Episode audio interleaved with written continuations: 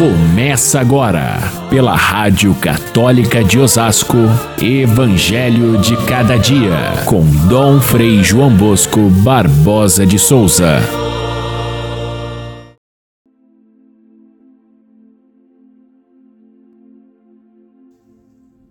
Jesus estava na margem do lago de Genezaré e a multidão apertava-se ao seu redor para ouvir a palavra de Deus. Subindo numa das barcas, aquela que era de Simão, pediu que se afastasse um pouquinho da margem. Sentou-se e da barca ensinava as multidões. Quando acabou de falar, disse a Simão: Avança para águas mais profundas e lançai as vossas redes para a pesca. Caríssimos irmãos e irmãs, ouvintes do nosso Evangelho de cada dia, hoje, 7 de setembro, feriado nacional, é o dia em que comemoramos a independência do Brasil. Rezamos pela nossa pátria, pedindo a Deus pelo povo brasileiro, para que seja realmente um, uma pátria de fraternidade, de justiça, é, um país de raízes cristãs assim, devia ser um exemplo de liberdade, de dignidade, de amor aos irmãos. Porém, não é tanto assim. E é preciso que a gente ainda peça, peça muito intensamente a Deus por esta nossa pátria, para que seja realmente uma pátria independente, livre, justa, uma terra de paz. É isso que nós pedimos a Deus nesse dia e pedimos também que aqueles que são os nossos compatriotas, aqueles, sobretudo, que têm responsabilidade sobre a vida do povo, não deixem de pensar naqueles que mais necessitam. Uma coisa tão difícil quando as pessoas atingem o poder é pensar naqueles que são os mais necessitados. Em geral, acontece que a, as coisas boas se voltam para aqueles que já têm bastante que já tem importância, que já tem liberdade, já tem os seus direitos respeitados. Mas é preciso que a gente, à luz do Evangelho, descubra um outro caminho caminho que faz com que todos, principalmente aqueles que mais sofrem a indignidade, a miséria, a pobreza, a necessidade, tenham a primazia e assim a gente tem uma pátria de igualdade, porque não existe liberdade verdadeira, independência verdadeira, dignidade sem essa igualdade de todos. Vamos ao Evangelho. Jesus, é, no capítulo 5 de São Lucas, chama os primeiros discípulos. Os primeiros, Pedro, André, Tiago e João. São três cenas diferentes que nós temos no Evangelho de hoje. A primeira cena Parece que Lucas é não só um escritor, mas ele é um pintor com palavras. Ele faz uma cena tão é, descritiva que a gente pode entrar dentro da cena e estar ali junto com aquela multidão ouvindo Jesus. Uma multidão que se comprime para ouvi-lo e ele então delicadamente pede a Simão, um dono de uma das barcas que está ali à beira da, do lago, que ele possa usar a barca para então, com certa distância, falar a toda a multidão. E Pedro cede esse espaço. Na segunda cena, Jesus, depois de ter é, falado aos, aos, à multidão toda, é, pede a Simão que ele tenha a coragem de ir até águas mais profundas para lançar as redes, coisa que os apóstolos já tinham tentado a noite inteira e não tinham conseguido nada. Mas, de repente, diante da palavra de Jesus, acontece uma pesca verdadeiramente excepcional, milagrosa, tanto que os primeiros discípulos reconhecem nele exatamente alguém muito especial com quem eles vão estar daqui para frente juntos, porque Jesus, na terceira cena, os convida para que eles deixem de lado a pesca, a pesca profissional e passem a ser pescadores de almas, pescadores de gente, para o povo de Deus. São esses três momentos que aparecem no Evangelho de hoje. Diferentemente do chamado dos primeiros apóstolos nos outros sinóticos. Na, na, na versão de São Lucas, esse chamado já acontece dentro de um ambiente de é, igreja, digamos assim, porque a barca de Pedro é o símbolo da igreja.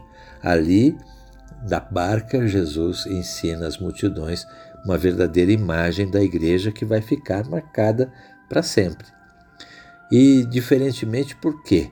Como que a gente pode entender essa diferença que existe entre os diversos relatos do Evangelho? É muito importante que a gente perceba que os relatos do Evangelho não são exatamente um relato jornalístico. Hoje a gente tem meios de registrar os fatos e buscar essa exatidão do que aconteceu.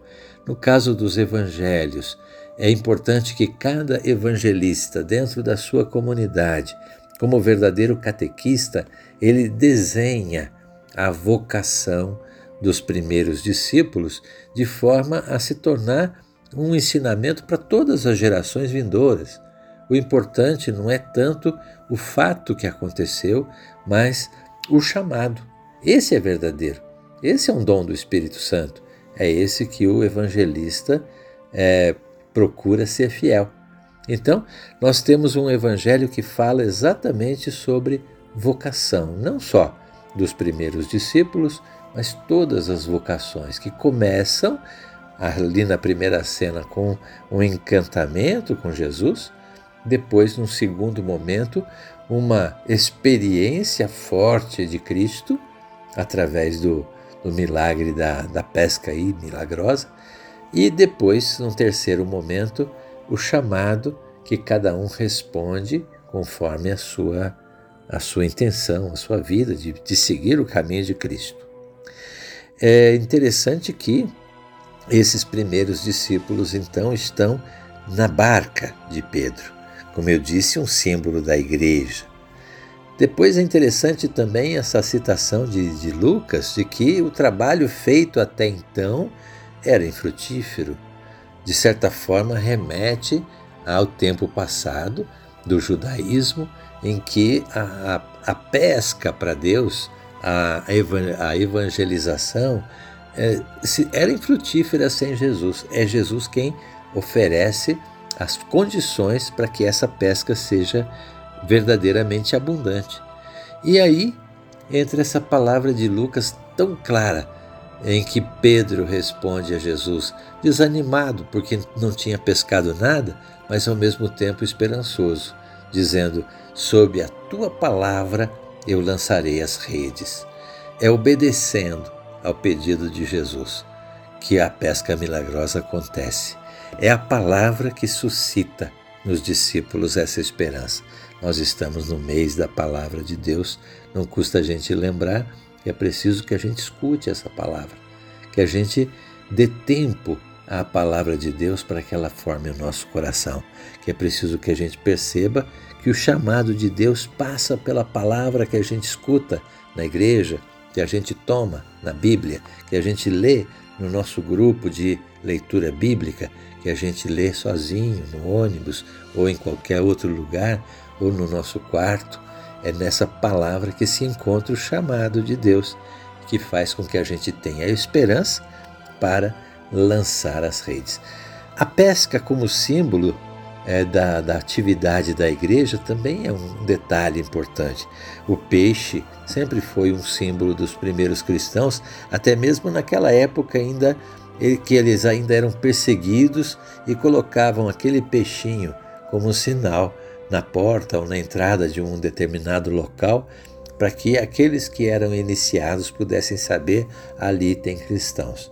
O peixe sempre foi esse símbolo, tanto por causa da origem dos primeiros discípulos, como também por causa da, do, da multiplicação dos pães e dos peixes que Jesus fez.